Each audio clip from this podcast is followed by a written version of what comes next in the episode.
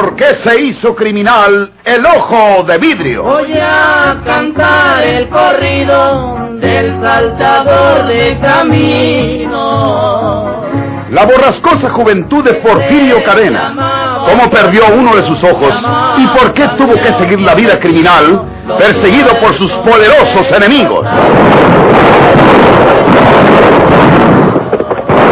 Nueva serie campilana del escritor norteño, don Rosendo Ocaña.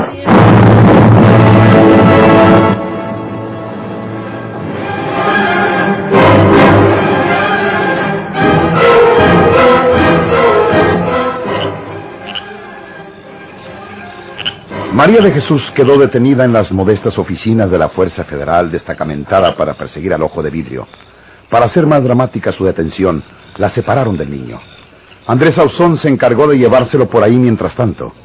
Ya se comprenderá que la desdichada María de Jesús estaba inconsolable. Desde entonces, todas las noches, el capitán Musquiz y Andrés Ausón, con algunos soldados, vigilaban el camino de la sierra deteniendo e investigando a cada persona que descendía de por allá.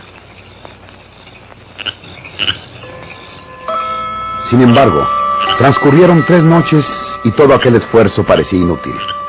El capitán Musquiz estaba disolucionado de aquella idea de Andrés Sauzón. Porfirio Cadena no daba señales de preocuparse por la prisión de su hermana, María de Jesús.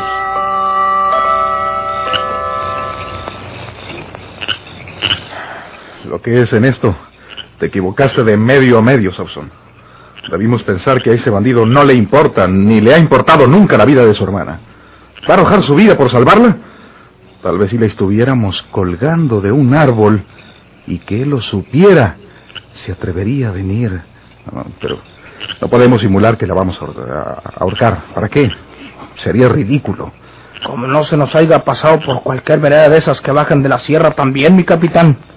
Hay que ver que Porfirio Cadena es águila para eso. Son sus meros gallos. ¿No sería bueno que mandara unos dos soldados por este lado de acá y otros dos por el otro? Nosotros vigilamos por aquí, mi capitán. Nada cuesta hacerlo. Eh, llévese un soldado y vigíleme el lado derecho, cabo. Los otros dos soldados váyanse por la izquierda. Que nadie pase sin que sea interrogado. Si es algún sospechoso, tráiganlo a mi presencia.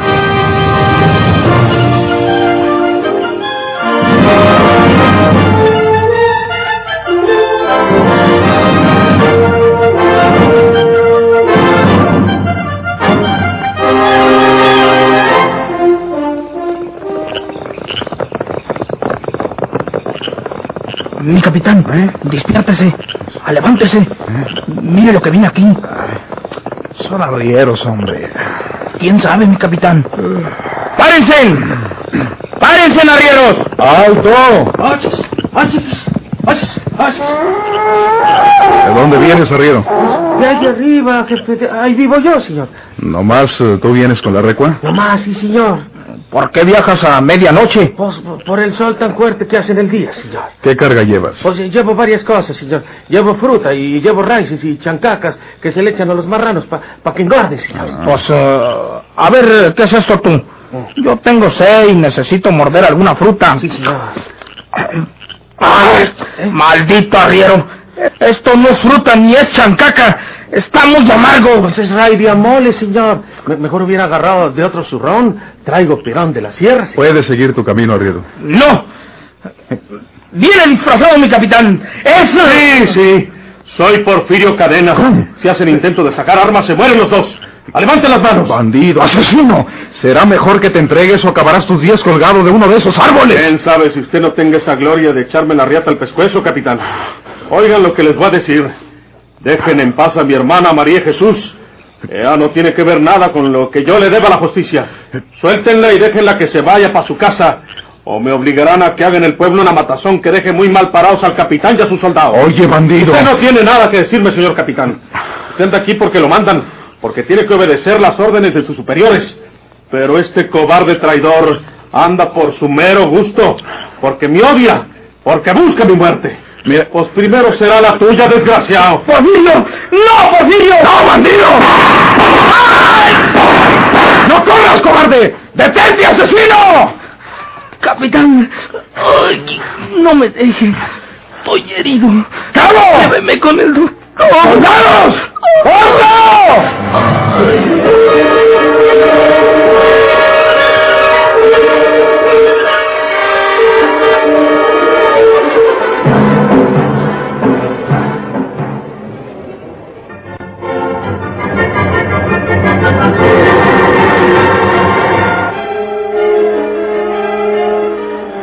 Había sospechado que se tratara de Porfirio Cadena.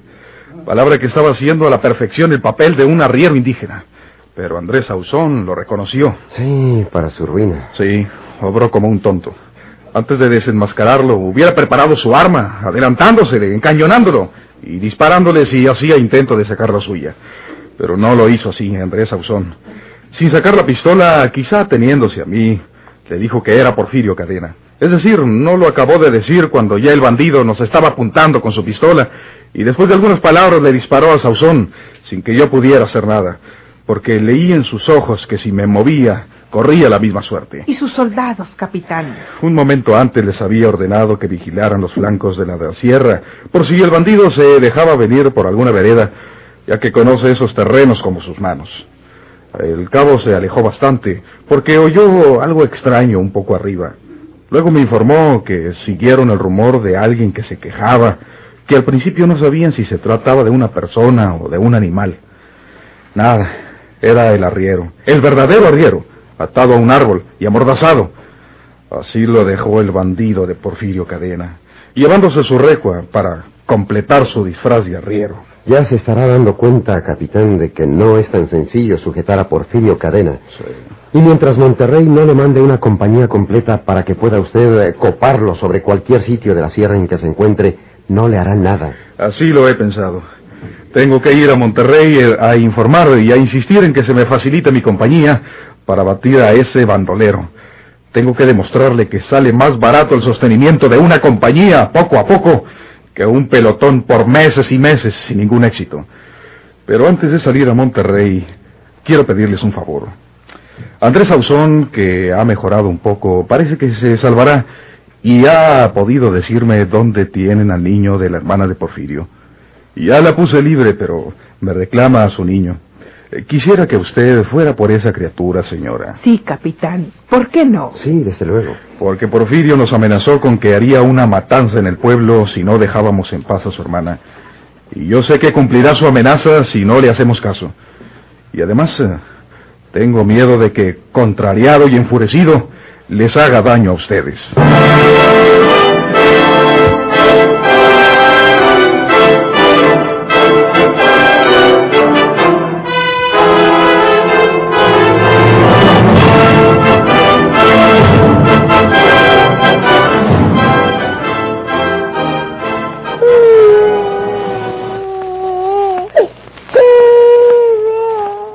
María de Jesús volvió a su casa y luego tenía en sus brazos a su pequeño hijo.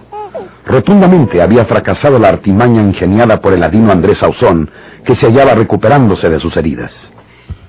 Rafaelita, te agradezco mucho que me hayas traído a mi muchachito. Ya lo bañé en el arroyo y lo cambié con otras garritas, porque me lo tenían todo chorreado al provecito. Y otra vez se enflacó mucho. En unas dillitas ya eran los puros huesitos. Yo creo que si tantito más se tardan en entregármelo, me lo dan como un conejito. Sí, ya no te separarán de él, María de Jesús. No más que le entren, pues qué.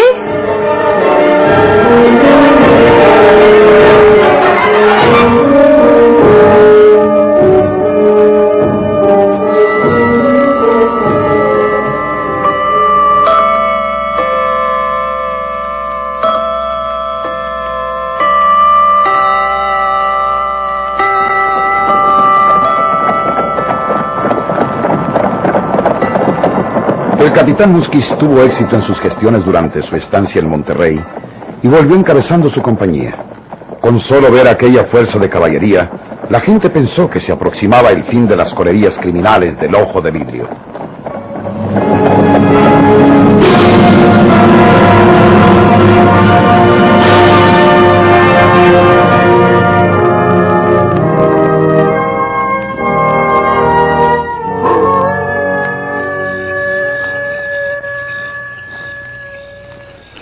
Son muchos los soldados, Juana.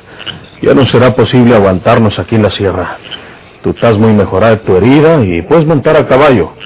Voy a conseguir otro por ahí, por abajo, y nos agilamos para el sur, para el otro lado de la sierra, para salir a donde siempre ha sido nuestro sueño, San Luis Potosí. Si me hubieras hecho caso desde un principio, ya estuviéramos acomodados en San Luis. La gracia será que ahora podamos salir de esta maldita sierra, con tanto soldado. Pues hay que intentarlo cuanto antes. Esta noche voy a buscar un caballo para ti. Tengo con qué mercarlo, será cosa fácil. Y mañana nos vamos. Hay que abandonar esta meseta prontito. Cuando quieras. ¿Ahora no tienes inconveniente? No. ¿Por qué? ¿Porque nos alejamos de Rafaela? Sí, por eso. Juana, Juana, nomás a ti te quiero de verdad. Porque también nomás tú sabes seguirme donde se necesita. Salemos los dos de esta sierra condenada o los dos nos quedamos sepultados en ella.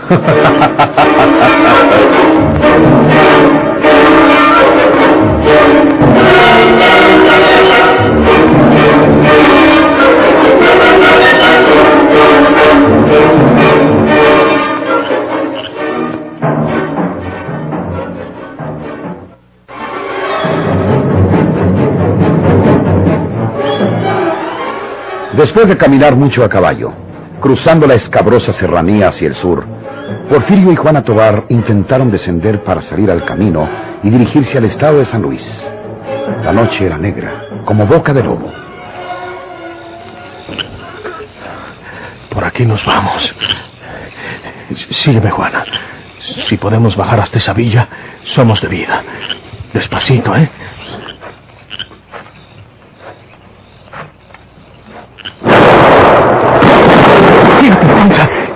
Arrastrando otra vez para arriba.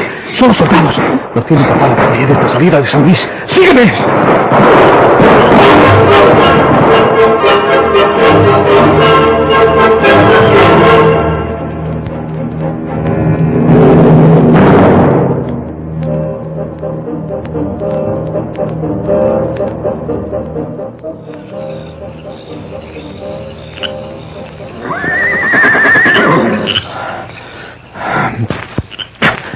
Aquí vamos a descansar. Los soldados no suben. No se mira que tengan órdenes de perseguirnos. Lo único que quieren es que es que nos salgamos de la sierra. Ahora se me hace que son muchos. Esto debimos intentarlo cuando yo te decía, Porfirio. Entonces no estaría vigilada la salida del sur. Ahora tenemos que estarnos aquí en la sierra toda la vida. Todo lo que nos dure la vida, Juana. ¿Qué quieres decir? ¿Qué vamos a comer nomás que se nos acaben las provisiones que tenemos? ¿Cómo vamos a bajar un poblado a mercar algo si los soldados nos echan bala? Dios santo. Nos taparon las salidas de la sierra porque quieren que nos entierguenos por hambre. Lo único que me consuela es que no nos persiguen los soldados. Pero como luego pueden darles órdenes de que nos persigan, pues hay que procurar que batallen para subir. Estos caballos son de aquí de la sierra. Ya no podemos llevarlos con nosotros, porque donde quiera nos denuncian cuando relinchen. Y si los agarran los soldados, pues más pronto llegan hasta donde estamos. Lo siento mucho, pero estos animalitos se acaban. ¿Qué vas a hacer, Porfirio? ¡Ah! ¡Oh! ¡Párate, caballito! ¡Oh, párate! ¿Qué vas a hacer con ese animal? ¡Cállate! ¡Voy a degollarlo! ¡No! ¡No, Porfirio! ¡Pobre animal! ¡Mira lo que has hecho con él! ¡No era necesario degollarlo así! ¿Tú qué sabes, güey? Si los soldados agarran estos animales, en ellos mismos nos hallan porque estos animales saben andar en la sierra. ¿Crees que nos agarren los soldados? Es preferible entregarnos. Tú no sabes lo que dices. Estás creyendo que si nos agarran nomás nos van a encerrar en la cárcel. No llegamos con vida al poblado más cercano, para que te lo sepas. Nunca he querido asustarte, pero te digo nomás esto. Si nos agarran, nos cuelgan. Nos cuelgan antes de bajar de la sierra. Déjame acabar también con este animal. ¡No, Porfirio! ¡Ah! ¡Ah, párate, animal! ¡Ah! ¡Déjalo, Porfirio! No mires para que no veas el sangrero. ¡Ah! ¡Ah! ¡Ah, cabrón! ¿Viste lo que le pasó a tu compañero? ¿Y no quieres dejarte? ¡No te me escapas! ¡No, Porfirio, no! ¡Qué infame! No tienes corazón. Nos hubieras soltado para que se fueran a donde quisieran. Y luego nos. Y nomás aflojándoles las riendas van a dar donde estamos nosotros. No seas tonta ni menos, Juana. Francina se hace con los animales cuando lo persigan a uno. Se les corta el pescuezo con el cuchillo y degollados ni sienten la muerte. Vente, vámonos de aquí. Ahora no habrá más relinchos que nos denuncien. Tenemos que hallar un lugar donde no nos callen los soldados. Hacer durar bastante la comidita que tenemos, porque acabándose y a comer raíces no tiene remedio. Estoy espantada. Y yo estoy lleno de sangre de esos animales. Sobre todo este último que me hizo batallar. Tengo que llegar a la cueva para ponerme otras garras. Ándale, vente. Sígueme por aquí. Vamos.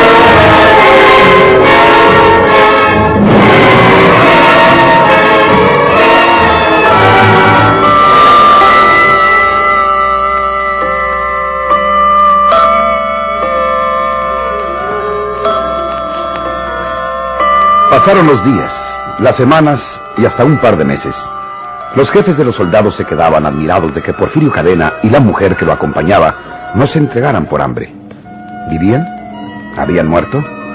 ¿Se habían dejado morir antes que entregarse a la justicia? Esto no habían podido confirmarlo, aunque ya en varias ocasiones llegaban hasta la meseta, acampaban todo un día en aquellos lugares y no encontraban ni huella de los fugitivos. Solo una vez habían dado señales de vida. Como los soldados llevaban su bastimento para pasar el día en la sierra, uno de ellos puso su mochila y la ración de su bastimento por ahí, y repentinamente... Mi capitán, acabo de poner aquí mi mochila con el itacate y ya no hay nada. ¿Qué dices, hombre? La pondrías en otro lugar y no te acuerdas. Eh, no, mi capitán, estoy seguro. Aquí la puse hace unos cinco minutos y ya se desapareció. Entonces no andamos desorientados. Entonces es aquí donde debemos buscar a esa pareja.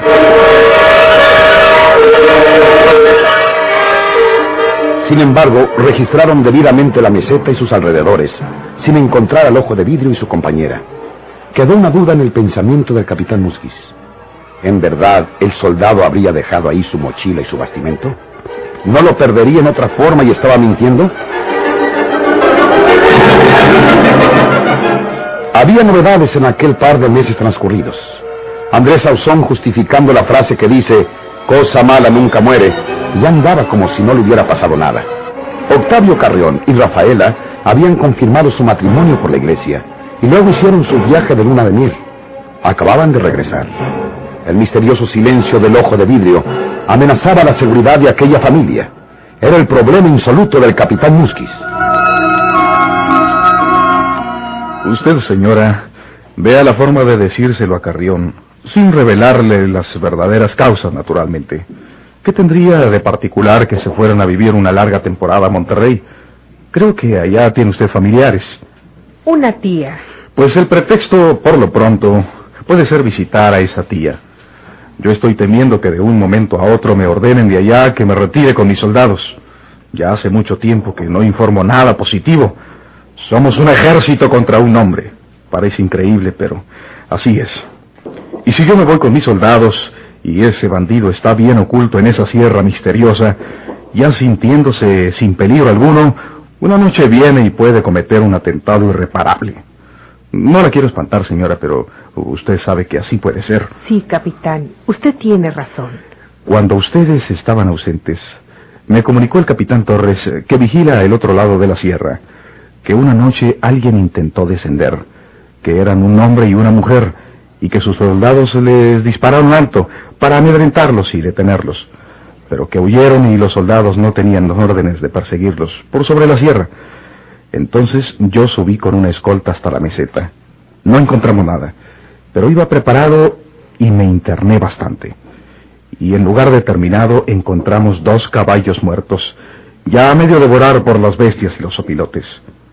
¿Sabe lo que descubrimos en los caballos muertos? Que fueron degollados. ¿Y por qué? Puede haber muchas razones. Pero lo que me impresionó más a mí fue el profundo tajo que el arma blanca dejó sobre el cuello de los animales al degollarlos, como hecho por una mano vigorosa y asesina. Y deduzco de ello que ese hombre, habituado a la sangre de sus víctimas, se ensañó cobardemente, cruelmente con los caballos. Le ruego, capitán, que me avise si ahora pronto le dieran órdenes de retirarse de aquí. Sí. Mientras tanto, yo veré la forma de convencer a Octavio para que nos vayamos de aquí por mucho tiempo. Bien. Hasta entonces, no nos abandone usted, capitán.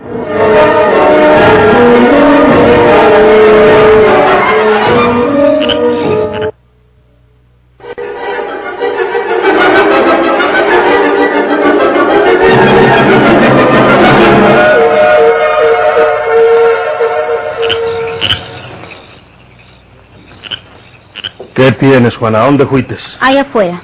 Te oí. ¿Qué te pasa? ¿Estás mala? Debe ser que estás empachándote con las mugres que comemos. No es eso. Entonces, Es que... que yo no quiero tener un hijo tuyo.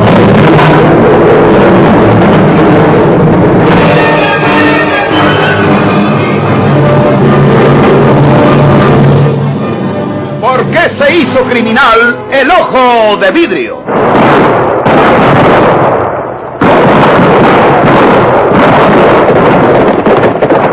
Muchas gracias por su atención. Sigan escuchando los vibrantes capítulos de esta nueva serie rural. ¿Por qué se hizo criminal el ojo de vidrio? se disfrazaba de arriero para asaltar los poblados.